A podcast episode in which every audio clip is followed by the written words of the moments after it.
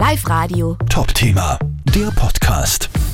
Ja, Herr Dr. Schwabecker, viele Menschen denken darüber nach, wieder mit Holz zu heizen. Was sind da für Gefahren damit verbunden, gerade vor dem Hintergrund, dass viele vielleicht jahrelang ihre Öfen nicht mehr in Betrieb gehabt haben? Eine Gefahr ist äh, jedenfalls die Frage, funktioniert der Rauchfang noch? Ist der baulich in Ordnung? Gibt es hier äh, Schäden an der Bausubstanz? Gerade wenn er lang nicht in Betrieb war, ist er frei von Verunreinigung? Stichwort Wespennest oder Vogelnest. Äh, möglicherweise ist er auch am oberen Ende abgedeckt und hier wurde vielleicht eine Blechplatte angebracht, um Regenwassereintritt zu verhindern.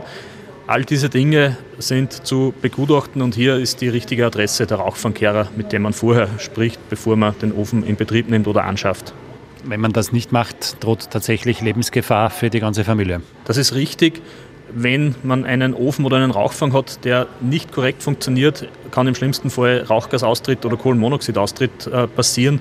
Und das eigene Leben, das Leben der eigenen Familie, vielleicht auch das Leben der Nachbarn kann in große Gefahr kommen. Es gibt jetzt gerade im Internet, in den sozialen Netzwerken auch so ganz äh, vermeintlich kreative Lösungen, um für ein bisschen Wärme zu sorgen und gilt auch so ein bisschen als Krisenvorsorge, wenn nichts mehr geht. Äh, Stichwort Teelichtöfen.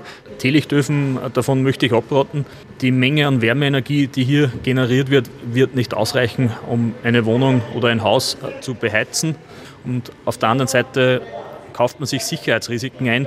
Es ist möglich, dass man sozusagen ein gemeinsames Feuer von vielen Teelichtern bekommt, äh, große Flammen, die auch mit Wasser nur sehr schwer zu löschen sind. Äh, die Gefahren sollten hier nicht unterschätzt werden.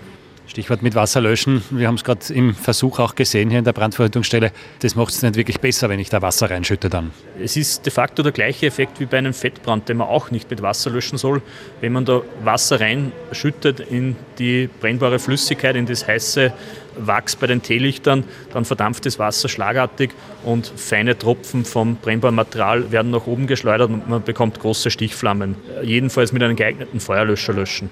Ein anderes Thema, viele machen sich Sorgen um die Stromversorgung, stellen sich irgendwo ein Stromaggregat auf. Äh, damit sind auch erhebliche Gefahren verbunden.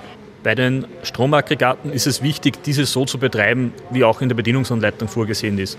Oftmals sind die nur für den Betrieb im Freien geeignet. Man hat keine entsprechende Abgasleitung, um die Abgase nach außen abzuführen.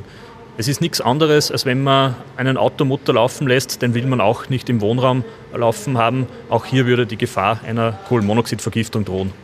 Damit verbunden natürlich auch der Treibstoff, den diese Dinger brauchen. Äh, literweise, äh, kanisterweise Benzin in der Garage oder im Keller zu lagern, ist auch nicht gescheit. Das ist richtig. Auch hier gibt es natürlich Vorschriften, wie mit Treibstofflagerung umzugehen ist.